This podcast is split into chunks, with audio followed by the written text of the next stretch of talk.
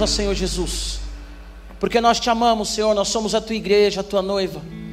Senhor, o Radical Team é resposta, Senhor, do teu amor na cruz do Calvário do teu sangue derramado sobre nós. Senhor, ser adorado nessa tarde através da vida de cada um aqui, através da vida de cada um que está em casa. Porque a grande verdade, ó Senhor Jesus, é que a tua presença nos atrai. A tua presença, Jesus, nos alegra o coração e nos traz uma paz que não há como explicar, Senhor. Deus, o fato de estarmos na tua presença, Senhor Jesus, te adorando, te adorando em espírito e em verdade, já fala, Senhor, que o Senhor é um Deus de amor, um Deus de graça, um Deus de misericórdia, que vem ao nosso encontro, Senhor, quando nós estávamos em miséria. Espírito Santo, revela o Cristo para cada adolescente nessa tarde. Revela o Cristo a Deus para cada homem, cada mulher que ouvir a tua mensagem nessa tarde. Para que toda a terra, como diz na tua palavra, esteja cheia da tua glória e cheio de adoradores, ó Pai, te adorando em espírito e em verdade. Senhor, nós não queremos, ó Deus, estar aqui com o nosso coração e a nossa mente em outro lugar, Senhor. Mas nós estamos aqui, ó Deus, simplesmente para te exaltar, simplesmente para dizer, ó Deus, que não há outro como tu que não há ninguém além de ti, Senhor, Criador dos céus e da terra, governador, sustentador, que não há ninguém, ó Deus, que foi na cruz e morreu no nosso lugar e que venceu a morte. Jesus, nós te amamos, Jesus, nós queremos mais e mais e mais e mais de ti. Jesus, assim como disse João Batista, cresças nessa tarde, Senhor, e que nós venhamos a diminuir a cada dia mais. Jesus, o Senhor é o exaltado. O Senhor é o noivo a qual a noiva deseja, Senhor. Oh, Jesus, o Senhor é aquele que nós estamos aguardando com expectativa. A volta, Senhor, para nos levar para um lugar, Senhor, onde não há dor, não há tristeza, não há choro nem angústia, mas há comunhão eterna. Jesus, nós queremos todos os dias das nossas vidas, em cada segundo do nosso viver, Senhor, exaltar o Teu nome, Pai. Queremos te adorar, Senhor Jesus, com tudo que somos. Queremos te adorar, Senhor Jesus, com a nossa respiração, Senhor, com o nosso caminhar, com o nosso vestir, com o nosso pensar, com o nosso falar. Jesus, a tua presença é real neste lugar e nós queremos estar aqui em reverência, Senhor, estar aqui em rendição, cultuando a Ti, oh único Deus verdadeiro e poderoso. Não há ninguém como Tu, Senhor, não há ninguém como Tu, Jesus. Não há ninguém como tu, Jesus. Não há ninguém como tu, Jesus. Nós queremos os teus braços nessa tarde, Senhor. Nós queremos, ó Jesus, os teus olhos sobre nós nessa tarde, Senhor. Nós queremos, Jesus, a tua presença sobre nós essa tarde, Senhor. Porque nós não vivemos sem ela. Nós não precisamos, ó Deus, da Sua presença somente para pregar o Evangelho. Não precisamos da Tua presença, ó Deus, somente no momento de aperto. Mas nós precisamos de Ti, Senhor, no acordar, no deitar, no caminhar, no estudar, no trabalhar, Senhor, no conversar, no nos alimentar e nos beber. Em tudo que nós fazemos, nós precisamos de Ti, Senhor, porque sem Ti nós não vivemos. Sem Ti, Senhor Jesus, nós não vivemos. A Tua palavra diz que em Ti nós vivemos e nos movemos, Senhor. Pai, não nos deixa desviar nem para a direita nem para a esquerda. Que essa geração de adolescentes que estão aqui essa tarde, Senhor, Seja uma geração santa, uma geração de adoradores. Uma geração, Senhor, que conhece o Senhor de caminhar junto. Uma geração, Senhor Jesus, de devocionais, de oração, de jejum. Uma geração, Senhor, que entrega a Ti tudo aquilo que é, todos os sonhos, projetos e planos. Porque não há ninguém como Tu, Senhor. Nós queremos caminhar debaixo da Tua glória, debaixo da Tua graça. Espírito Santo, aqueles que estão em casa agora, que a Tua presença seja real sobre eles nós estamos, ó Deus, numa atmosfera de graça, numa atmosfera de glória, não porque nós produzimos isso, não porque nós atraímos o Senhor para isso, mas o Senhor nos atraiu, o Senhor nos chamou, o Senhor nos escolheu. Assim como no Antigo Testamento o Senhor estava sobre Israel e eles caminhavam debaixo da nuvem do Senhor, nós estamos caminhando, Deus, nesse tempo, nessa era, debaixo da tua nuvem, Espírito Santo, da tua presença doce, Espírito Santo da tua presença doce, Espírito Santo. Por isso, nessa tarde, Senhor, abre agora os ouvidos para que estejam atentos à tua palavra, os corações para que estejam abertos à tua palavra. Usa-me como o Senhor quiser, da maneira que o Senhor quiser. Tira, Deus, qualquer impedimento a essa pregação. Tira, Deus, qualquer impedimento, ó Deus, para que as pessoas ouçam o teu evangelho. E assim como a tua palavra diz, ó Deus, é o Senhor quem convence do pecado, da justiça e do juízo. Faça isso, Espírito Santo. Oh, doce Espírito Santo. Tua presença é real sobre nós, Espírito Santo. Flua sobre nós, Espírito Santo. Espírito Santo, leva-nos nas tuas asas, leva-nos, Espírito Santo, porque nós queremos ser conduzidos pelo Senhor. Espírito Santo, vem com a tua doçura a cada coração pesado. Espírito Santo, vem com a tua alegria a cada coração triste. Espírito Santo, vem com o teu bálsamo a cada coração seco. Espírito Santo, venha hoje como um vinho novo Oh Espírito Santo, nós estamos aqui, porque o Senhor está aqui. Espírito Santo, o Senhor é consolador. Espírito Santo, o Senhor é auxiliador. Espírito Santo, oh, o Senhor é aquele que nos educa. Espírito Santo, o Senhor é aquele que abre os nossos ouvidos. Espírito vem sobre nós, Espírito vem sobre nós, Espírito vem sobre nós e manifesta o que o Senhor quer manifestar sobre nós essa tarde. Espírito vem sobre nós, Espírito vem sobre nós. Sobre aqueles que nunca tiveram uma experiência contigo, Espírito vem. Sobre aqueles que já têm uma experiência contigo, Espírito vem. Revela a tua palavra, que é a principal experiência que nós precisamos, mas vem da maneira que o Senhor quiser. Espírito, enche o nosso coração. Queremos, Espírito Santo, nos esvaziar de tudo aquilo que nos embriaga, de tudo aquilo que nos faz, oh, das costas para ti. Mas nós queremos estar cheios da tua presença cheios da tua presença. Espírito Santo, enche-nos nessa tarde. Espírito Santo, enche-nos nessa tarde. Espírito Santo, enche-nos nessa tarde. E faça o que o Senhor quiser sobre nós. Faça o que o Senhor quiser sobre nós. Espírito vem, Espírito vem, Espírito vem. Espírito vem, Espírito vem sobre nós. Espírito vem sobre nós. Sopra sobre nós, Espírito Santo, novo fôlego. Marque esse adolescente hoje, Espírito Santo. Marque esse homem, essa mulher hoje, Espírito Santo porque nós queremos a tua glória. Nós queremos a tua glória. Nós não queremos menos do que a tua glória. Nós não queremos mais do que a tua glória. Nós queremos a tua presença. Nós queremos o teu toque. Nós queremos o teu toque, Senhor. Purifica-nos, ó Senhor Jesus, para que sejamos uma casa habitável. Oh, purifica-nos, Espírito Santo, para que sejamos corações que alegram o teu coração, Senhor. Oh, te amamos, Jesus.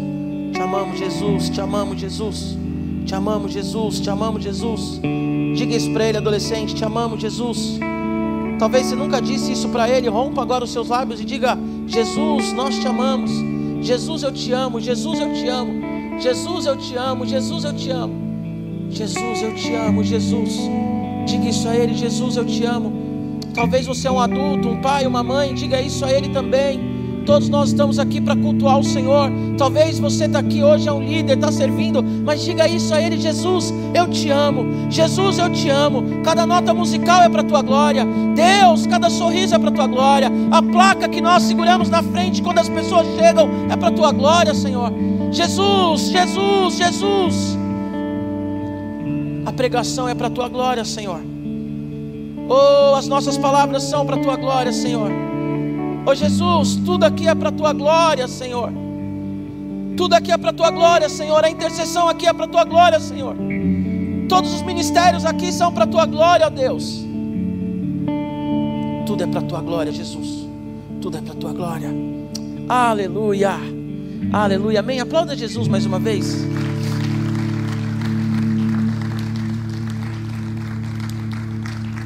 Pode sentar. Eu confesso que eu estou sentindo falta de cultos longos, assim, sabe? Eu queria fazer uns cultos de umas cinco horas, de verdade. Sabe aqueles cultos livres que você vai louvando, orando e falando e chorando e se arrependendo e é batizado no Espírito Santo e aqueles que não conhecem Jesus têm uma visão, têm uma revelação. Saudade disso. Mas isso vai acontecer, amém? Quem sabe qualquer dia que a gente não mete o louco, né? Invade o culto do canal, vai embora. O João chega aí com os caras, acabou o horário, que acabou nada! Entra aí, vamos morar junto. Qualquer dia eu vou meter esse louco, você vai ver. Mas Jesus tem que mandar, né? Não pode ser da carne, porque senão não é feio. Mas sabe aquela coisa da galera entrar assim? Uau, o que está rolando? Porque Jesus está aqui, amém? Galera, é muito bom estar aqui com vocês. Eu ouvi a pregação do Sam duas vezes. Glória a Deus pela sua vida, negão. Eu só não consigo entender uma coisa. Quando o João Marcos pregou, eu estava de férias. E ele disse assim: Ei, manda mensagem para o Giba, porque acabou as férias dele. Você vai mandar mensagem, ele vai te responder na hora. E eu estava de férias. Eu falei: Poxa, o, o, o João quebrou minhas pernas. E sábado passado eu não estava de férias. Aí o Samuel falou: Ah, o Giba está de férias. Eu falei: O que esses meninos têm na cabeça, né, mano? Então, amém. Depois vocês me avisem quando eu saio de férias, quando eu não saio. Estava só viajando, aproveitando o feriado, porque eu não sou de ferro. Tá bom? Não vou fazer isso sempre mas esse feriado aí é sagrado aí para eu e uns amigos. Temos é, filhos da mesma idade e, e, as esposas são amigas, então todo dia 25 de janeiro a gente viaja junto. Amém? Bora lá, estamos ainda na série é, Assim Cremos e hoje eu vou trazer uma mensagem chamada O arrependimento nos faz dominar o pecado. Amém? Repete comigo: o arrependimento nos faz dominar o pecado. É estranho falar de pecado, porque hoje em dia ninguém gosta de ouvir falar sobre pecado, não é? Quando alguém fala assim, pecado, o que, que você pensa? Cara, estou errado, fiz besteira, preciso mudar. Se você é um crente genuíno, se não, você fala assim, fulano está em pecado. Mas a grande verdade é que quando nós falamos de pecado, nós sempre temos um peso. Porque o pecado, basicamente, ele fala sobre culpa, não é isso? O pecado, ele fala sobre culpa. O pecado, eu estava pensando, sempre quando eu vou pregar aqui no Radical, eu penso em ilustrações que façam, façam sentido, sentido para vocês. E o pecado é mais ou menos quando você vai no nutricionista. Quem já foi aqui no nutricionista? Aí a nutricionista fala assim: ah, você está com muita massa gorda, você precisa emagrecer, lá, lá, lá, você está tá com não sei quantos quilos acima, que é o que eu escuto normalmente. E aí ela fala assim: ó, oh, eu vou te dar a sua dieta. Aí ela dá a dieta. E aí quando você olha a dieta, você fala assim: mano, impossível, né? Como que eu vou comer isso? Como que eu vou comer essas porções? Como que eu vou comer, sabe? Ficar comendo nozes, grãos e tudo mais. E como? E aí você pensa no quê? Na picanha, no refrigerante, tudo aquilo que o homem gosta, que se não for moderado é pecado. Então, quando a gente fala de pecado, é mais ou menos essa sensação. Por que, que é essa sensação? Porque é necessário falar de pecado. É necessário ir na nutricionista, no endocrinologista, é necessário ir numa academia, é necessário fazer exercício físico. Mas se você não tiver disciplina, você não faz. E se você for alguém que não é disciplinado, vou repetir a palavra, você não segue os conselhos da nutricionista, né? Você até segue no começo, certo? No começo você vai a milhão. Não, vou comer aqui e tal. No começo é legal, não é legal no começo? Quando você vai na nutricionista, você no começo fala assim, nossa, tô arrasando e tal, vou mandar foto para todo mundo, vou fazer aqui um, um stories, um TikTok e tal. E aí passa uma semana, cadê? E aí está fazendo? Não, por quê? Porque você tem que ter ali uma disciplina. A questão do pecado é a mesma coisa. Eu sei que tem muitas pessoas que não gostam, mas é bíblico, é importante. Até porque se nós não entendemos a doutrina, a questão do pecado, nós não vamos entender o amor de Jesus. Vocês já pararam para pensar que se não há pecado, não há necessidade de um Salvador? Então, se eu tiro o pecado, se eu falo que nada é pecado, que tudo é relativo, que eu faço o que eu quero, eu não preciso de um Salvador. O Sam falou na semana passada do Evangelho Coach, né?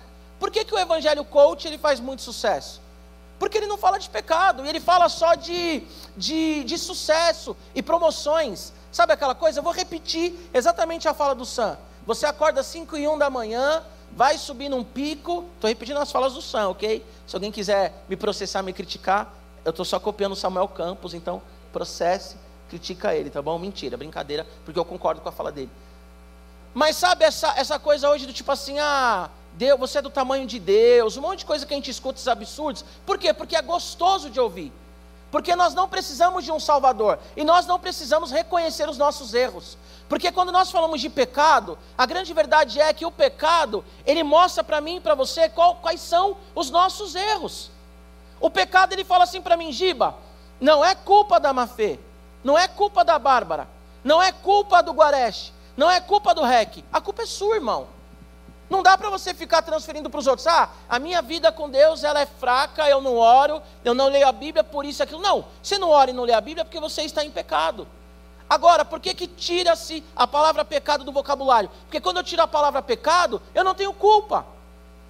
Então eu faço o que eu quiser. Por quê? Porque não existe pecado. E hoje em dia as pessoas não falam mais em pecado, tudo pode. A verdade hoje já não é absoluta, é relativa, tudo pode. Que mano é pecado? Eu faço o que eu quero. Só que a Bíblia é muito clara quando ela fala a respeito do pecado. Amém?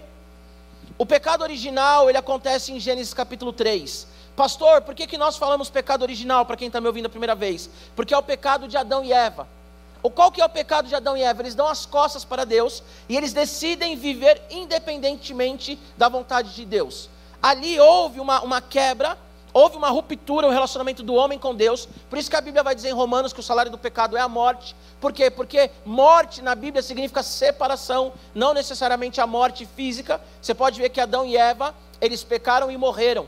E alguns falam assim, mas eles não morreram, morreram, porque a morte é separação. Quando alguém morre aqui na terra fisicamente, o que, que isso significa? Que nós não estaremos mais juntos aqui na terra. Houve uma separação, certo? Então, morte, ela é separação. Então a Bíblia vai dizer que todos nós estamos em pecado, todos nós nascemos em pecado, porque todos nós herdamos de Adão, que é o primeiro pai. Já pregamos, pregamos, sobre isso nas outras mensagens. Se você não assistiu, se você em casa não assistiu, só ir lá no YouTube que você vai ver as mensagens anteriores. O que, que significa a palavra pecado? A teologia tem uma doutrina chamada hamartia. Hamartia do grego significa pecado. Hamartia simplesmente é errar o alvo, tá? Aí você fala assim: ah, então o pecado é errar o alvo. É como se eu estivesse jogando basquete e eu errei a cesta. O conceito é esse. Mas é muito mais do que isso, né, gente? O que, que é pecado? Inclinação interior para o mal. O que, que é pecado? Afastamento voluntário. Não é que Adão e Eva se afastaram de Deus porque houve um acidente. Não, foi voluntário. Eles ouviram o diabo, eles escolheram se afastar de Deus. Pecado é desobediência, rebelião, pecado é incapacidade espiritual. Por isso que eu falo sempre aqui que o pecado ele tem que ser um acidente, não uma constante. Por quê? Porque se o pecado ele é constante, nós perdemos a capacidade de nos relacionar com Deus, porque o pecado ele é incapacidade espiritual. O pecado é substituir Deus. Então, ao invés de você adorar Deus, você adora uma imagem, você adora um amigo, você adora uma profissão, você adora uma roupa, você adora qualquer coisa, um time de futebol, menos Deus. A sua devoção está para qualquer coisa, menos para Deus. Certo? É isso que o pecado faz conosco. O pecado é dar as costas para Deus. Agora eu vou dar uma definição minha. Pastor, na prática, me ensina. Vou falar na prática. O que, é pecado? Eu vou usar agora três autoridades sobre a sua vida. O que, é pecado? Vou começar pela menor. O que é pecado? Se o seu pastor não pode saber, é pecado. Aquilo que você não tem coragem de falar para mim, ou você fala, mas tem vergonha, é pecado. Ponto. Você já vem, ai pastor, você nem sabe o que eu fiz. Pecado. Ponto. Segundo, se o seu pai e a sua mãe não pode saber, é pecado. Estou fazendo escondido do, do meu pai e da minha mãe. Pecado. Certo? Por último, última instância, né? A última instância é: se Deus não pode saber, Ele sabe de tudo, mas se faz você ter vergonha de Deus, é pecado. Tá certo? Então vou te dar aqui de novo. Pastor não pode saber, meu pai e minha mãe não podem saber, Deus não pode saber? Pecado, irmão. Ponto. Ah, mas o meu pastor sabe, porque ele é um pilantra e ele erra também. Tem seu pai e sua mãe. Ah, mas o meu pai e minha mãe também são errantes, eles fumam maconha junto comigo. Beleza. E Deus? Por isso que eu fui colocando nas três escalas. Porque você vai eliminando. Se o pastor é pilantra, se pai e mãe peca junto, calma que tem Deus. E Deus é santo, Deus não é pilantra e Deus não fuma maconha junto com você. Certo? Então é isso. Pastor, o que é pecado? Definição de pecado, certo? Meu pai e minha mãe não podem saber, meu pastor não pode saber, Deus não pode saber, pecado. Meninas, já vou dar uma dica de ouro para vocês. Menininho quer namorar com vocês. Fala assim: vamos conversar com o pastor Giba? Não, agora não precisa, corta. Você tem coragem de ir na minha casa falar com meu pai que você está afim de mim? Não, corta. Vamos orar junto? Não, não precisa, corta, ponto resolvido o problema, certo? Ah, eu quero usar tal roupa. O que, que o Giba pensaria? O que, que meu pai e minha mãe pensaria? O que, que Deus pensa a respeito? É isso, gente. Simples assim. Para não ficar só nas meninas, os meninos também, tá? Ah, vou chavecar uma menininha lá e tal, do radical. Vou para a igreja só para pegar aquela mina. O que, que eu pensaria? Melhor não falar, né? o que, que eu falaria para você se você falasse assim: Não, estou indo no radical só porque eu quero pegar uma menininha?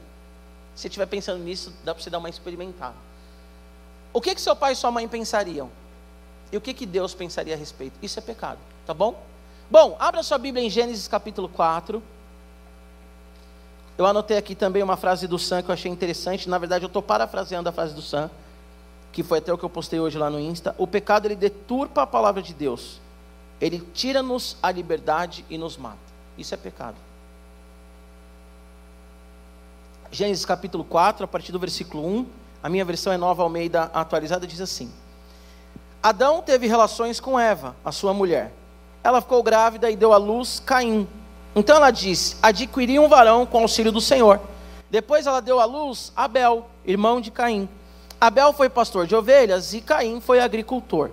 Aconteceu que ao fim de um certo tempo, Caim trouxe do fruto da terra uma oferta ao Senhor. Abel, por sua vez, trouxe das primícias do seu rebanho, do seu rebanho e da gordura desse. O Senhor se agradou de Abel e de sua oferta, mas de Caim e de sua oferta ele não se agradou. Caim ficou muito irritado e fechou a cara. Então o Senhor lhe disse: Por que você anda irritado?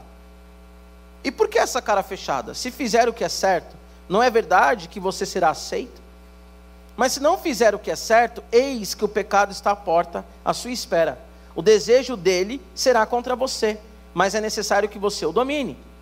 Caim disse a Abel, seu irmão: Vamos lá no campo? Estando eles no campo, Caim se levantou contra Abel, o seu irmão, e o matou. O Senhor disse a Caim: Onde está Abel, seu irmão? E ele respondeu: Não sei. Por acaso eu sou o guardador do meu irmão? E o Senhor disse: O que foi que você fez? A voz do sangue do seu irmão clama na terra a mim. E agora você é maldito sobre a terra, cuja boca se abriu para receber da sua mão o sangue do seu irmão. Quando você cultivar o solo, ele não lhe dará sua força. Você não será você será fugitivo e errante pela terra. Então Caim disse ao Senhor: meu castigo é tão grande que não poderei suportá-lo. Eis que hoje me expulsas da face da terra e da tua presença terei de me esconder. Serei fugitivo e errante pela terra. Quem se encontrar comigo vai me matar. O Senhor, porém, lhe disse: Não, e se alguém matar Caim, será vingado sete vezes. E o Senhor pôs um sinal em Caim, para que se alguém viesse encontrá-lo, não o matasse. E Caim se retirou da presença do Senhor e habitou na terra de Nod, a leste do Éden. Essa passagem é uma passagem conhecida de dois irmãos, um era agricultor, o outro era hum, pastor. Os dois oferecem a Deus um sacrifício, uma oferta. Só que a Bíblia diz aqui, se a gente analisar, eu vou encurtar um pouco, mas a Bíblia diz que Deus ele se agrada de um, ele desagrada do outro. E algumas pessoas dizem assim: por que, que Deus ele se agrada de um e por que, que Deus ele desagrada de outro? Em Hebreus capítulo 11, versículo 4, a Bíblia diz que Abel ele tinha fé. E Caim, ele é arrogante. Você percebe que quando Deus ele dialoga com Caim, Caim ele está sempre ali irritado, ele está nervoso. O Caim ele era arrogante. Por isso eu quero falar com vocês sobre quatro, três efeitos do pecado, na verdade, e depois vou falar um pouquinho do Deus gracioso. O primeiro efeito do pecado em nós é a arrogância. Porque a Bíblia diz que Deus ele aceita a oferta de Abel, mas ele não aceita de Caim. Vou falar de novo, Hebreus capítulo 11, versículo 4, a Bíblia diz que Abel ele ofereceu com fé. E fé significa crer e obedecer. Então Abel, de alguma forma, ele olhou para Deus ele acreditou em Deus, ele obedeceu o Senhor e ele entrega. A Bíblia ainda ela destaca, e, e não há palavras na Bíblia que são à toa, à toa adolescente. Então a Bíblia destaca que o, o Abel ele dá da primícia. Enquanto Caim ele entrega a oferta para o Senhor, e quando Deus fala para ele assim, que não aceita a oferta dele, aceita a oferta de Abel, a Bíblia diz que ele fica irritado. E Deus fala assim: por que, que você está irritado? Por que, que você está com essa cara fechada, essa cara amarrada? Cara, se você desce aquilo que é bom, se você desce, aí eu estou parafraseando com, com as minhas palavras, se você desce de coração, se você desce com alegria, eu não iria receber a sua oferta. E nós percebemos aqui que Deus ainda fala para ele assim: ei, o pecado está à sua porta. a fim de acabar com você, a fim de destruir você. Mas cabe a você, Caim, dominá-lo. Mas ele tem uma postura de arrogância, porque em nenhum momento ele fala assim: sim, Deus, o senhor tem razão. Ao contrário, ele está tão irritado que ele chama o irmão dele para o campo. Adolescente, vou falar jovem, tá? Adolescente, jovem. A consequência natural do pecado é a morte, é você querer matar aquele que foi feito para viver com você. Opa, tem um negócio aqui que eu vou cair. Aquele que foi feito para viver com você. A Bíblia diz que Deus ele nos fez para viver em comunhão, em comunidade. Eu preguei isso na primeira mensagem dessa série. Esses dois irmãos que foram feitos para viver juntos, para serem irmãos, para caminharem juntos.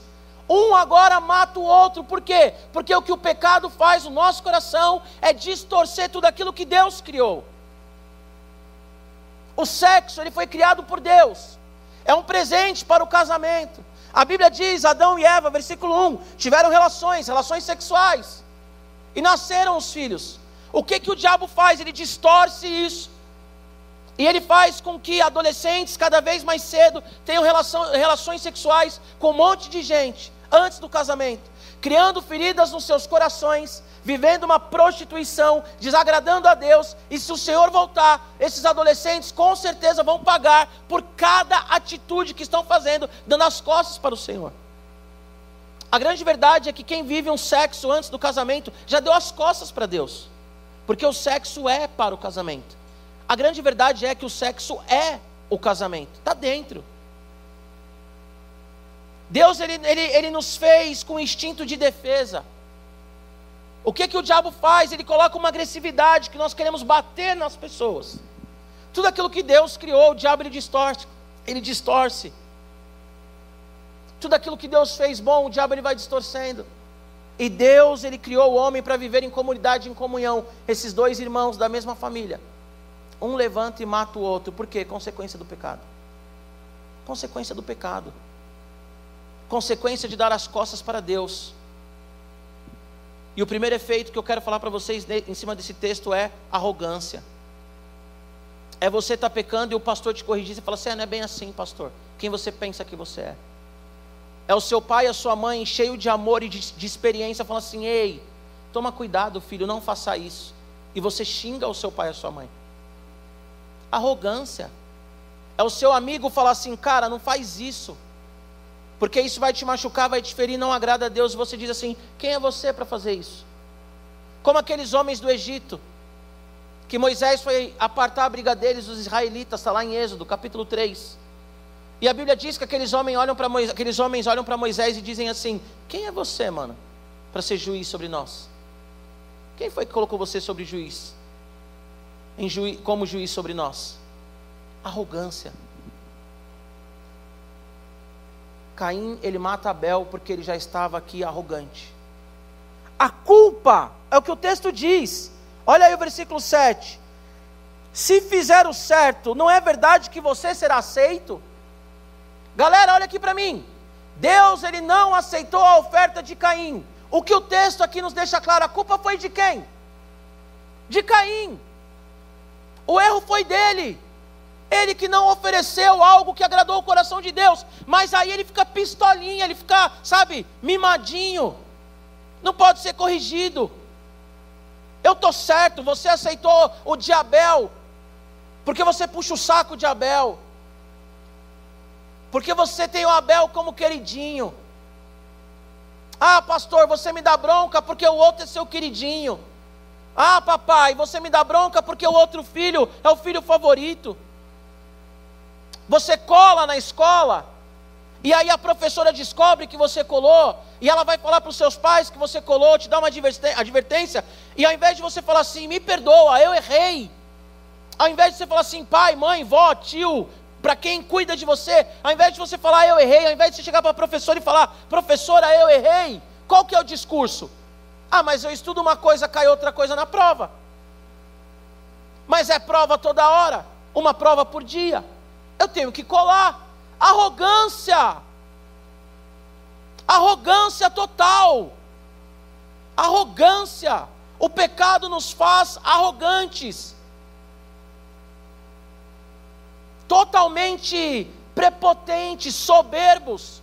E a Bíblia ela diz que Deus ele abate o soberbo, mas ele dá graça ao humilde.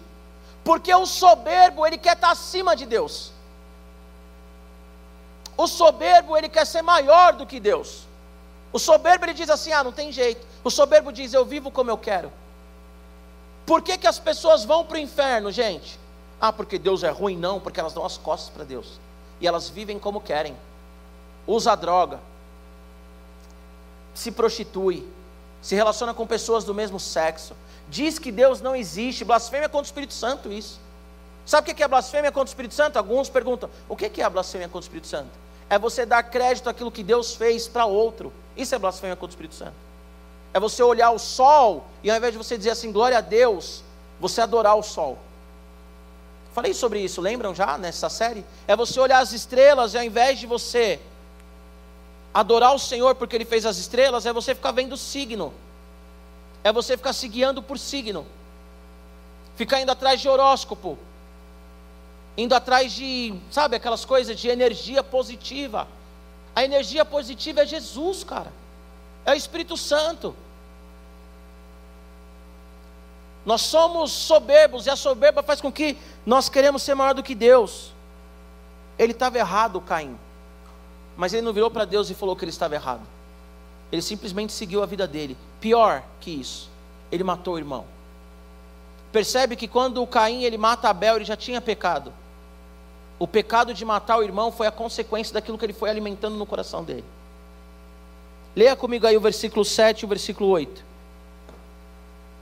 Se fizer o que é certo, não é verdade que você será aceito?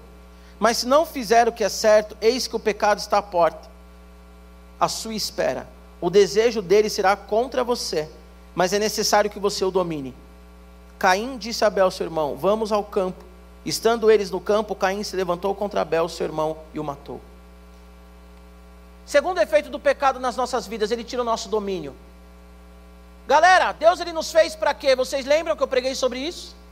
Deus ele nos fez para ser imagem e semelhança dele e para dominar sobre todas as coisas. Não foi isso que a gente falou? Só que o pecado ele tira o domínio do homem. E o pecado ele dá o domínio que era do homem para o diabo, para o mundo e para a carne. Agora olha que muito louco. Caim estava ali pistolinha, nervosinho, arrogantezinho. Aí Deus falou assim: "Ei, malandrão, olha aqui para mim". Esse Deus, né? Deus falou: "Malandrão, olha aqui para mim" o pecado ele está à porta à sua espera. Se você não dominar, se você não dominar, ele vai destruir você. Ele fala: o pecado ele está à porta à sua espera e o desejo dele será contra você. Mas é necessário que você domine. Por quê? Porque nós temos capacidade de vencer todas as tentações. Pastor, eu me masturbo. E se você é pai, está com seu filho, é visitante, fala: Ai meu Deus, ele fala sobre masturbação. Talvez o seu filho já se masturba há muito tempo.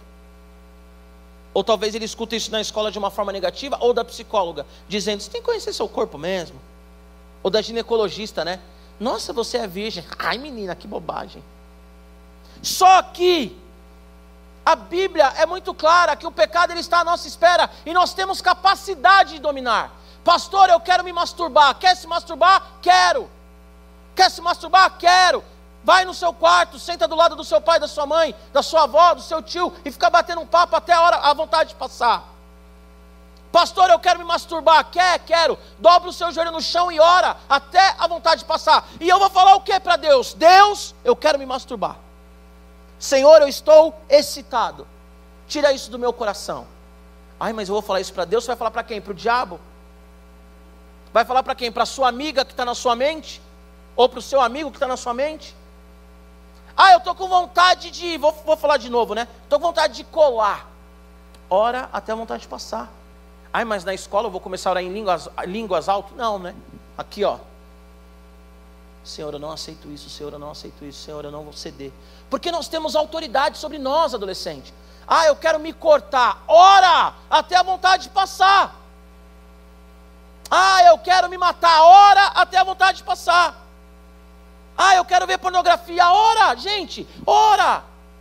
Como que nós vencemos o pecado? Vou dar três dicas. Qualquer coisa, arrasta para cima, vem no curso que é nós. Eu vou dar três dicas. Podia estar ganhando dinheiro, né? Mas Deus me chamou para pregar o evangelho. Vou dar três dicas para vocês. Primeiro, medite. O que é meditar, pastor? Leia a Bíblia. Vai para um lugar que é silencioso, gostoso. Não leia a Bíblia no celular. Leia a Bíblia de papel. Para o celular não ficar tocando, para você não ficar entrando, entrando, entrando no Instagram, para você não ficar lendo nada no, no, no Google, sei lá. Pega uma Bíblia de papel. Aqui, ó senta destacado. No quarto, no banheiro, onde você quiser. Se você mora num prédio que esses prédios condomínio que tem área lá legalzinha, vai naquele lugar. Se você não mora num lugar que tem isso, cara, senta em qualquer lugar. Ah, mas eu não tenho espaço, na minha casa sempre está difícil. Acorda mais cedo, se vira. Primeiro, medita. Primeiro ponto. Segundo ponto, ora. Ora. Ora, Senhor, me ajuda, me dá forças. Terceiro ponto, jejua, mata a carne. Vou jejuar, porque nós temos poder contra a tentação. A palavra pecado aqui do hebraico não é a mesma, o mesmo conceito de amartia do grego. Não vou falar o termo porque isso não interessa agora. Mas a palavra pecado aqui do hebraico significa a culpa pelo pecado. Sabe o que isso quer dizer? Olha aqui para mim. Caim ele já tinha matado o irmão dele, ele já tinha pecado. Quando Deus fala assim: "Ei, pecado está à porta, à sua espera, o desejo dele é contra você, mas você tem que dominar", ele já tinha pecado. Giba, o que Deus está falando então? Que o pecado ia ficar martelando na cabeça dele. Você matou seu irmão, você errou, seu assassino, seu desgraçado, você não presta para nada, seu homicida. Deus te fez, mas você não ama Deus, você é um fracassado. É isso que Deus está falando. E Deus está falando para ele assim: agora domina sobre ele. Presta atenção nisso. Quando Deus ele nos chama para um diálogo, ele quer o arrependimento. Quando Deus ele revela algo para nós é porque ele quer uma mudança. Não porque ele quer te acusar, o acusador é o diabo. Então, quando Deus ele lembra você, adolescente, de algum pecado, Ele está lembrando pra, porque Ele quer te dar o consolo, o conforto, e Ele quer o arrependimento. Quando Deus ele chega até Caim, conversa com Caim, Ele não está acusando Caim. O pecado estava acusando Caim. O pecado estava destruindo Caim. O pecado estava martelando Caim. Então Deus chega com ele no diálogo e fala assim: Ei, o pecado está à porta. E o desejo dele é te dominar. Sabe qual que é o significado da palavra desejo aqui no hebraico? Animal feroz. O desejo aqui não é um desejo tipo assim, ah, eu quero comer um chocolate. O desejo aqui é que o pecado ele está como um leão. Eu vou devorar você. Eu vou esmagar você. Caim, eu vou acabar com seus dias. Você não vai dormir, Caim, você vai ter insônia. Caim, você vai perder a fome. Caim, eu vou destruir, eu vou moer você. É isso que é o desejo do pecado. E talvez vocês, adolescentes, jovens, pai, mãe, estão aqui me ouvindo e vocês já vivem assim, não conseguem dormir, porque vai lembrando do pecado, sabe? Pô, três da manhã, quatro da manhã, cinco da manhã, não consegue dormir, mandando mensagem para todo mundo, por quê? Porque o pecado ele está aqui, ó, martelando. Seu desgraçado, você pecou, você foi no radical, mas olha o que você fez. Você foi no radical, mas olha, Deus ele morreu por você, mas você nega o Senhor. E Deus ele está falando para Caim: ei, domina sobre ele. Em Cristo Jesus nós temos domínio sobre qualquer acusação de Satanás. É que quando Deus ele nos lembra de algum pecado nosso, ah, Giba, dá um exemplo. Eu quero dar exemplos aqui. Você xingou o seu pai. O que que Deus está falando? Ei, você xingou seu pai não para te acusar, porque o fato de você ter xingado seu pai já te acusa, certo?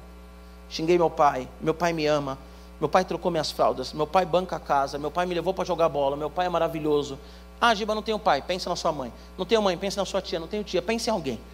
Maravilhoso, legal, papapá, olha o que eu fiz. Aí o pecado começa. E aí você começa, não, mas é culpa dele, é culpa dela, olha o que fez, tá, tá, tá. Aí vem o Espírito Santo e fala assim: se arrependa se arrependa, abraça o seu pai, abraça a sua mãe, abraça o seu irmão, se arrependa. Porque o pecado ele está moendo você, ele está à porta, o pecado ele quer destruir você, o pecado ele quer trazer sobre você uma insônia, uma depressão, um desejo suicida, ele quer que você corte os seus, seus, seus braços. Ele quer que você vai se masturbar mesmo, ele quer que você vai ficar com alguém do mesmo sexo. O pecado ele está vindo, ele está tá te, te esmagando, ele está te destruindo. E aí Deus ele vem para o diálogo porque a intenção dele é provocar o arrependimento. Por isso que o arrependimento é o poder que nós temos para dominar sobre o pecado. A questão não é o pecado, mas é a consequência do pecado. É o pecado que fica ali dando soco na nossa costela. E nós temos que pegar e falar assim: ei, chega! Deus, me perdoa. Senhor, me perdoa por ver pornografia. Senhor, me perdoa por mentir. Senhor, me perdoa por falar mal do meu amigo. Senhor, me perdoa por me levantar contra o meu pai. Senhor, me perdoa. Eu quero viver como um cristão genuíno. É assim que nós dominamos o pecado. Senhor, eu não quero roubar, eu não quero colar, Senhor, eu não quero amaldiçoar, Senhor, eu não quero mais ver aquela série na Netflix que tira o meu foco da fé. Senhor, eu não quero mais fazer essas coisas, é isso que Deus está falando, ei, pecado ele está feroz aí, mas você é mais forte. Gente, nós cantamos aqui, como um trovão impetuoso, vitorioso és. Jesus Cristo, ele venceu a morte, não tem nada mais que pode nos destruir, não há nada mais, adolescente, que pode acabar com a gente. Ah, pastor, Giba, mas o meu, o, o menino que eu gosto está acabando comigo. Não deixa, se posiciona. Para de ficar stalkeando ele nas redes sociais. Para de ficar respondendo tudo que ele manda para você. Para. Esquece. Ignora. Ah, mas o meu pai, ele me humilha. Entra no seu quarto, fala para ele, pai, você está me humilhando, está doendo, não quero mais. Entra no seu quarto. Ah, minha mãe me humilha, ora pela sua mãe. Ah, na minha escola eu sou o único crente, todo mundo, todo mundo, cara, ora. Tenha domínio sobre todas as coisas. Você sabia que a Bíblia é muito legal porque ela fala que a boca fala o que está cheio o coração, não é isso? Você sabia que o cérebro, na verdade, ele não nos controla, nós controlamos o nosso cérebro, mas ele reproduz, ele manda para o nosso corpo tudo aquilo que nós pensamos. O que eu quero dizer com isso? Nós podemos alterar as nossas emoções. É começar a colocar dentro da nossa mente aquilo que alimenta. Por isso que Filipenses vai falar aquilo que é bom, aquilo que é agradável, aquilo que é santo, aquilo que é reto, que ocupe a vossa mente. Por quê? Porque quando nós pensamos coisas boas, santas, retas e agradável, agradáveis a Deus, o nosso cérebro ele pega isso e ele manda a informação para o nosso corpo. E aí nós estamos falando coisas boas, retas, santas, assistindo coisas boas, retas e santas. Por isso que a gente tem que ler a Bíblia. O pecado ele tira o nosso domínio. Pastor, Giba, como dominar o pecado? Arrependendo, corrigindo a rota. Lembra da clássica? Lendo a Bíblia e fazendo oração. Não tem outra. O mesmo conselho para Heloísa, minha filha de 5 anos, é para vocês, é para a galera do canal, para a galera do Up, para a galera do Viver Bem. Leia a Bíblia e faça oração se quiser crescer. Ponto. É para mim, é para o pastor Jonas, é para o pastor Paulo, é para o pastor João, pastor Tiago, pastor Iorra. Mesmo conselho, leia a Bíblia e faça oração. Ponto. Quer vencer o pecado? É isso. Agora, Deus ele falou assim: o pecado ele está à porta querendo te dominar. Lembra o primeiro efeito do pecado? A arrogância. Caim, ele olhou para Deus e falou assim: tá, legal. É isso aí, o pecado está à porta. Legal, Deus. Falou: peraí que eu vou ali conversar com meu irmão, já volto. Ei, Abel, vamos lá no campo? Abel vai no campo, de boa. O que Caim faz? Mata Abel. Mata Abel. O que, que eu quero dizer com isso? O que, que o texto mostra para a gente? Se não há arrependimento, há morte. Ah, mas eu nunca matei ninguém. Você nunca matou ninguém? Não. Eu nunca tirei ninguém, pastor. Eu nunca dei uma facada em ninguém. Não, não. Mas você fala mal das pessoas. Faz fofoca, critica, comete bullying, e isso vai matando as pessoas aos poucos. Por que, que o maior índice de depressão e suicídio está entre os adolescentes? Porque é o maior grupo que comete bullying um com o outro. Nunca matei ninguém, não? Não. Mas e aquilo que você vai somando no emocional do outro? E o outro morre e fica doente. Porque se não há arrependimento, presta atenção nessa frase: se não há arrependimento, o resultado é morte. Ponto. Abel, o Caim, ele não deu ouvido para Deus, ele foi e matou Abel. Se ele desse ouvido para Deus, ele não teria matado Abel. Agora, olha que louco. Deus, ele diz, isso é muito forte: o sangue do seu irmão clama. O sangue do seu irmão clama por mim. Olha que louco isso, porque ele matou um cara inocente. E quando o inocente morre, é Deus quem justifica o inocente. Quando o inocente morre, é derramado o sangue de um inocente, que muitas vezes a justiça do homem não pune. Deus, o próprio Deus, ele ouve o clamor do inocente. E nada vai ficar impune aos olhos do Senhor. Então Deus ele olha para Caim e fala assim: Ei, o sangue do seu irmão está clamando a mim. Olha que louco isso. Deus está olhando para Caim e está falando assim: Você não tem ideia do que você está fazendo. Aí sabe que o texto continua? Você vai ser maldito na terra. Imagina o próprio Deus olhar e falar assim: Você vai ser maldito na terra. E aí Caim fala assim: Moiou, e agora? Porque quando não há arrependimento, há morte, e quando há morte, há maldição. A Bíblia vai dizer em Mateus: é impossível que não haja escândalo, que não haja vergonha, mas ai daquele que causar vergonha. Sacou? Ai, porque no radical tem fofoca, tem isso e tem aquilo. Ai daqueles que estão causando a fofoca. Não seja você o fofoqueiro. Ah, tem muita fofoca no radical, não seja mais um. Corta o mal pela raiz. E deixa eu te falar uma coisa, para te dar um toque agora como pastor que te ama. Se todo mundo te procura só para falar fofoca, é porque você dá espaço para fofoca. Esse eita foi legal, hein? É isso. Ah, fulano, o, o Sam veio para mim contou uma fofoca. A Giovana contou uma fofoca. A Wendy contou uma fofoca. A Lívia contou uma fofoca. A Isa contou uma fofoca. Engraçado, todo mundo conta fofoca para você. Aí eu chego lá para a Gabi e falo, Gabi, você está sabendo que no Radical tem um monte de fofoca? Não. Por que, que ninguém fala para a Gabi da fofoca e fala só para você? Se você de repente não é nem um líder, não é um pastor, não é nada. Nada no sentido assim. Não tem porque as pessoas estão tá ali te procurando toda hora para fofocar. Se procuram toda hora para fofocar, é porque você é uma porta aberta para fofoca. Simples. Então fecha as portas. Fecha essa maldição na sua vida, amém? Fecha essa maldição na sua vida. O pecado, ele também nos faz mentirosos. Olha que louco isso. Versículo. Bom, não vou ler não porque o tempo já está correndo, mas versículo 9, Deus ele vai para Caim e fala assim: Caim, Cadê seu irmão? A resposta de Caim, mano. Deus ele é longânimo, gracioso e misericordioso, porque qualquer um de nós aqui, Deus ele olha para Caim e fala assim: Caim, cadê o seu irmão? Sei lá, eu sou guardador dele. Vou trazer para o nosso português. Eu sou babá do meu irmão, Deus. Está tirando? Eu troco as fraldas do meu irmão agora? Você perguntar onde ele está? O pecado nos faz covarde e mentiroso. Por que covarde? Porque ele não teve coragem de olhar para Deus e falar assim: Eu matei o meu irmão. Em nenhum momento ele se arrependeu.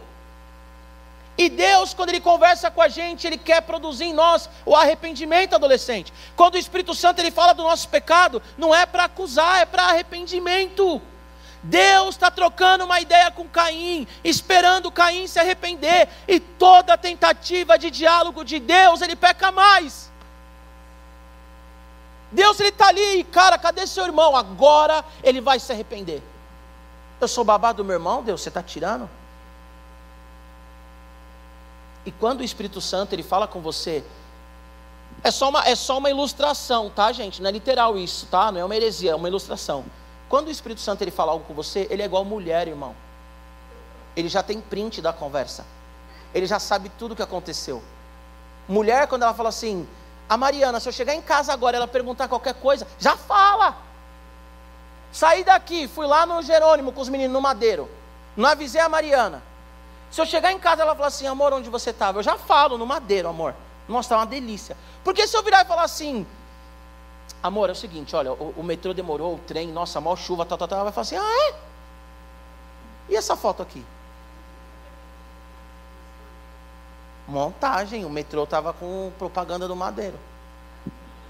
Deus, ele é a mesma coisa. Quando Deus ele chega para você e fala assim: por que, que você está pecando tanto? Ele já sabe. Agora, por que, que ele pergunta para você dobrar o seu joelhinho lindo e falar assim: me perdoa, Senhor. Eu não quero mais ver essas coisas, eu não quero mais ouvir essas coisas, eu não quero mais falar essas coisas, não quero mais tocar essas coisas. Cadê seu irmão? Eu sou babá do meu irmão. Aí ele toma uma no meio. O sangue do seu irmão está clamando a mim. O sangue do seu irmão está clamando a mim. E você vai andar na terra errante. Você vai ser um andarilho maldito na terra. Adolescente, isso é muito sério. Se Deus ele fala com você, se arrepende logo. Se arrep... Não, já se arrepende logo. Não espera a coisa ficar doendo, doendo para depois chegar. Deus, Deus, eu não aguento mais, me ajuda. Não espera chegar na beira do precipício, da ponte, para olhar lá para baixo, tremular, ver os carros passando e falar: Deus, eu não quero morrer. Não espera chegar nisso. Lá atrás, quando ele falar, ei, o que, que você está fazendo? Já dobra o joelho. Senhor, eu estou errado, já dobra o joelho. Não espera chegar longe, já dobra o joelho. Não espera você pegar gilete, já, já vai antes, antes de se cortar, já fala, Deus, está doente, está machucando. Não espera chegar aqui. Domina sobre o pecado, domina sobre as tentações. Não espera chegar aqui. Já vai antes. Porque quando Deus ele chama para o diálogo, Ele está chamando para arrependimento. E o tema dessa mensagem é: o arrependimento nos faz dominar o pecado. Quer dominar sobre o pecado? Arrependa. Se arrependa. E arrependimento é uma mudança 180 graus. Você está aqui, tu, tu, tu, pecado, pecado, pecado. Você volta. Mas não é 360 graus, né? Você não vai voltar de novo. Você volta. Para finalizar, versículo 15, parte B. Olha que louco. Caim Todo errado, Caim está todo errado. O pessoal do louvor quiser subir aqui, pau na máquina. Escuta isso, adolescente, escuta isso, você que está em casa. Está transmitindo o culto? Tá? Porque eu estou sem o negocinho aqui. Estou até sem referência. Se eu sair da. Você que está em casa, se eu sair aqui do seu ângulo, é porque eu não estou me vendo, tá bom? Mas eu acho que eu andei pouco hoje. Eu acho. Presta atenção nisso. Caim está todo errado, certo? Caim está em pecado, certo? Aí ele fala assim: Deus, e agora? Se me acharem, vão me matar. Olha o que ele fala. Ele mata o irmão dele. Olha o que o pecado faz conosco também. Ele mata o irmão dele. Aí ele fala assim: se me acharem, vão me matar. É tipo assim: você fala mal de todo mundo. Aí alguém fala mal de você, você está aqui. Você viu fulano falou mal de mim? Você viu fulano falou mal? Mas você fala mal de todo mundo. E aí você comete um pecado, pecado X, sei lá. Aí o cara da sua célula ou a menina da sua célula comete pecado. Você viu? Peraí, mas você está cometendo pecado todos os dias, você está dando mancada com Deus todos os dias. Agora você está, meu, juiz do seu irmão. Caim, ele faz a mesma coisa, ele mata o irmão dele, ele matou o irmão dele, inocente. Ele derrama sangue inocente. O que, que ele fala para Deus? Deus, e agora? Eu vou andar na terra, vão me matar. E Deus ele é maravilhoso, gente, porque eu vou falar o Deus versão Giba. Versão Giba, né, hoje também convertido tal, eu penso já como Deus. Ah, mas eu vou pensar um Deus carnal, tipo Giba assim. Senhor, eu vou andar na terra e vão me matar. Ah, agora você está pensando nisso? Que te matem, vão te matar mesmo. Você não matou seu irmão? Agora vai lá, malandrão. Vai enfrentar agora uma cidade inteira. É tipo aqueles caras que grita com mulher, sabe? que eu vou te arrebentar e não sei o que, você está achando que você é quem? Aí chega um cara, o cara, não, eu só estava falando com ela. Peraí, você grita com um monte de mulher, você bate em mulher, você humilha a mulher, agora você fala assim, ai, me ajuda Deus, porque se os caras me verem vão me dar um pau. Que te deu um pau? Você não está gritando com as meninas? Você não está batendo em mulher? Então é isso. Simples. Agora o Caim, ele mata o irmão dele ele fala assim: Deus, e agora? Vão me matar. Aí Deus, gente, por isso que eu quero fazer um culto de cinco horas. Senhor, em nome de Jesus, nos dê a oportunidade de fazer uma vigília, Senhor, fazer, eu, Senhor, ficar aqui horas. Porque aí esse Deus que está diante de Caim, mau caráter, assassino, ele olha e fala assim: Caim, se alguém matar você, Caim, será vingado sete vezes. E aí olha o texto: E o Senhor pôs um sinal em Caim para que se alguém viesse encontrá-lo, não o matasse. Deus ele olha para Caim, assassino. Deus ele olha para Caim, arrogante. Deus ele olha para Caim, aquele soberbo que falou: "Eu sou guardião do meu irmão". E ele fala assim: "Ninguém vai te tocar, porque eu estou marcando você". Quebrou as pernas, mano. Se nessa aqui o Caim não se arrependeu, Senhor, quebrou as pernas. Eu vou dar o exemplo que eu dei para você entender o que eu quero dizer aqui. Não façam isso, tá? É só um exemplo, o máximo de exemplo para vocês entenderem. O cara bateu numa mulher. Vem aquela multidão de lutadores de jiu-jitsu, muay thai e, e boxe. E aí os caras olham para ele e falam assim: nós vamos marcar você, para que todo mundo que olhe para você e queira te bater, veja a marca e não te bata. Sabe o que eu quero dizer com isso? Mesmo nós pecando, sendo pecadores do jeito que somos, a graça de Deus sobre nós é imutável e infalível. Ah, então você está me dando uma carta branca para pecar, pastor? Não. O que eu quero dizer é que o amor de Deus ele não muda. Deus está diante de um assassino e ele marca aquele cara para que ninguém mate aquele cara. Talvez você chegou aqui hoje dizendo assim: Eu não mereço viver. Só que você está respirando e me ouvindo porque Deus acha que você merece viver. Talvez você diga assim: Eu não, não mereço nada. Eu sou um zoado, eu sou uma zoada. E Deus te trouxe aqui para falar para você: se arrependa. É só o que Ele quer, arrependimento.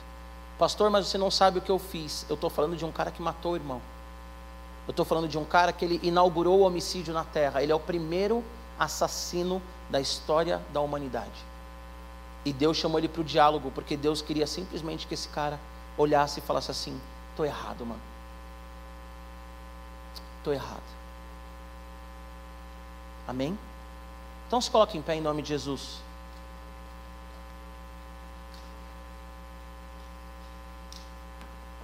Sabe o que, que Deus ele quer de você hoje?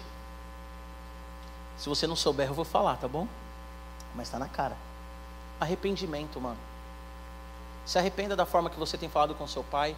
Se arrependa da forma que você tem falado com a sua mãe. Se arrependa de se cortar. Se arrependa de se masturbar. Ah, mas eu fui na psicóloga, ela falou que eu tenho que conhecer meu corpo. Você não precisa se masturbar para conhecer seu corpo. Ninguém aqui é, é, com todo respeito e amor, tá bom? Ninguém aqui é retardado a esse ponto.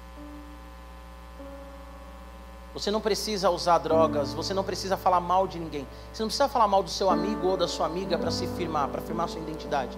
Vocês são únicos, nós somos únicos. A nossa cor, os nossos olhos, o nosso tamanho, o nosso cabelo, foi tudo feito por Deus. Cor de sua pele. Deus que fez. Então se arrependa de fazer fofoca. Se arrependa de se masturbar, se arrependa de se cortar. Se arrependa de falar que a sua vida é uma porcaria que você quer morrer. Sabe por quê? Porque tudo isso é resultado do pecado de Adão e Eva. E o resultado da graça é o arrependimento. É falar assim: Jesus, eu quero viver livre e leve. Jesus, eu quero viver todos os dias esse amor. Eu sempre falo aqui, nunca vou deixar de falar. O apóstolo Paulo ele era um assassino.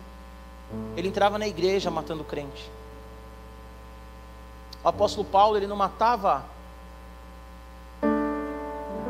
não que justifique, mas ele não matava pessoas que mereciam morrer. Ninguém merece morrer, estou só dando a ilustração para vocês entenderem. Mas o apóstolo Paulo ele matava crente, mano. O apóstolo Paulo ele matava o povo de Deus. E Deus vai até ele e fala assim: Por que, que você me persegue? E faz daquele cara um apóstolo, mano. Não há limites para a graça de Deus.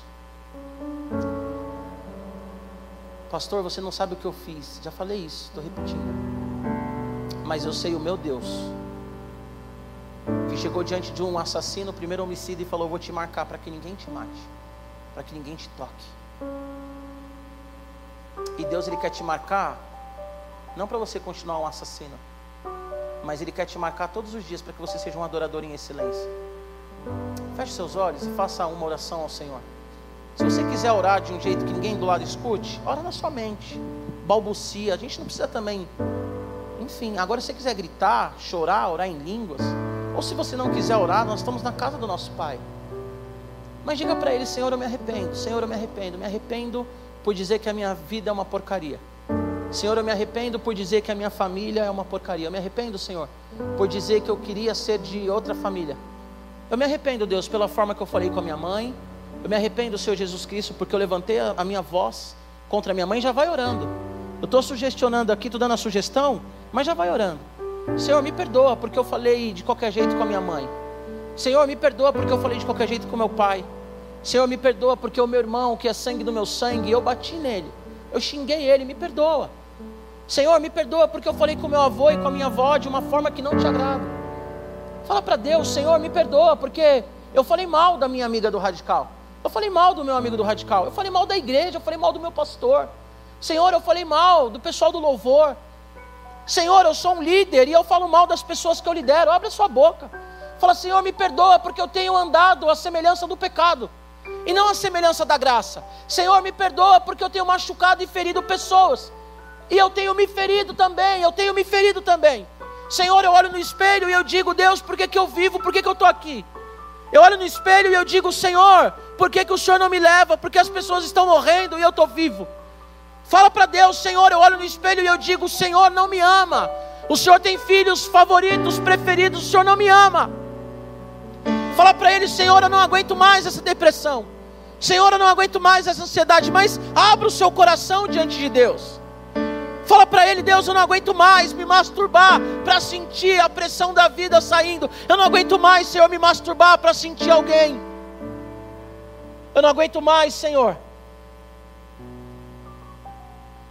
Eu não aguento mais, Senhor, não orar. Eu não aguento mais não ler a Bíblia. Fala para ele, Senhor, eu não aguento mais. E a resposta para você que não aguenta mais é: se arrependa. E o arrependimento é uma decisão. Diga para ele, Senhor, eu não vou mais olhar no espelho, eu não aceito mais olhar no espelho e falar que a minha vida é uma porcaria. Adolescente, agora rasga o seu coração e fala: Senhor, eu não aceito mais olhar no espelho e falar que a minha mãe não devia ser minha mãe, que meu pai não devia ser meu pai, porque eu tenho o pai que o Senhor me deu que eu tenho a mãe que o Senhor me deu, se o Senhor me deu, o Senhor sabe o que está fazendo. Diga para Ele, Deus, nunca mais eu vou olhar para Ti, Senhor e vou dizer que o Senhor é um Deus que não ama. Nunca mais, Senhor, eu vou ler um horóscopo na minha vida. Fala para ele, Senhor, em nome de Jesus, eu estou dominando a carne, Deus, e eu não vou mais me masturbar, Senhor. Eu não vou mais me cortar, Senhor. Senhor, eu vou pegar aquele gilete que está escondido na minha gaveta e eu vou jogar fora hoje. Porque a Bíblia diz em Mateus que se há arrependimento, há fruto de arrependimento. Fala para ele, Senhor, eu não vou mais entrar no meu celular, pegar o meu celular, me trancar no quarto ou no banheiro, entrar naquele site pornográfico. Eu não vou mais conversar com ninguém, Senhor, com outras intenções. Deus, em nome de Jesus, santifica os meus lábios, para que eu não seja um fofoqueiro, Senhor.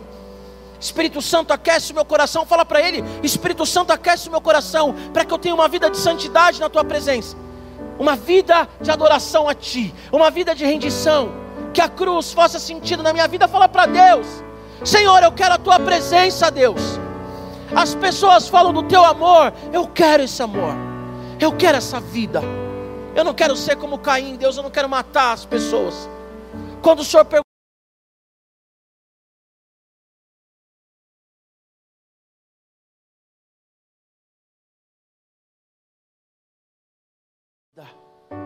uma transformação de vida.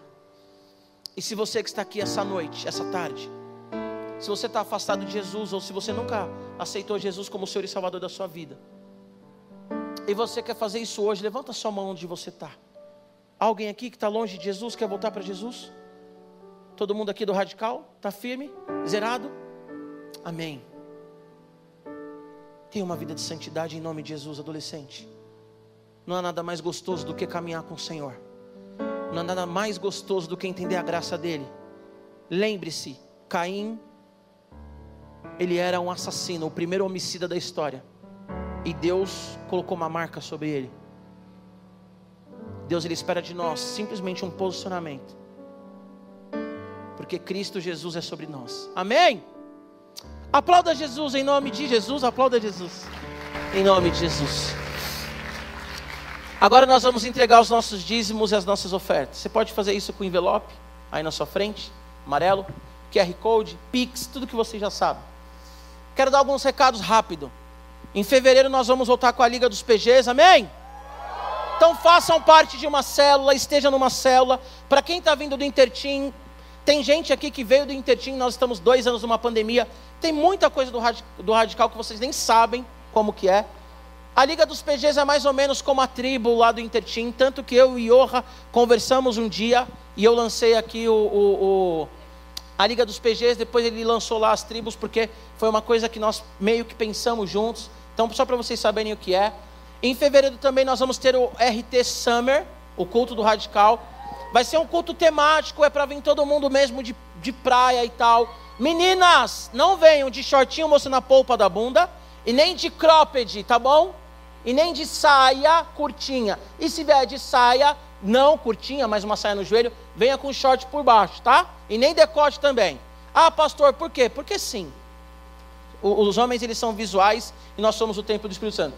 E os meninos, nada de regata que mostra mamilo, nada de shortinho mamãe, sabe? Aquele shortinho curtinho assim, que quando senta também sobe demais. Homens, por favor, porque hoje em dia as mulheres também são visuais tanto quanto, tá? E nós vamos começar também em março a nossa escola bíblica ministerial. Os que já estão em alguma turma continuem. Os que não estão, nós vamos começar quinta-feira, sete e meia, e nós lançaremos as inscrições. Amém? Vamos tocar nossa saideira. Você que está em casa, assim que acabar a saideira, Deus te abençoe. Você que está aqui também, Deus abençoe.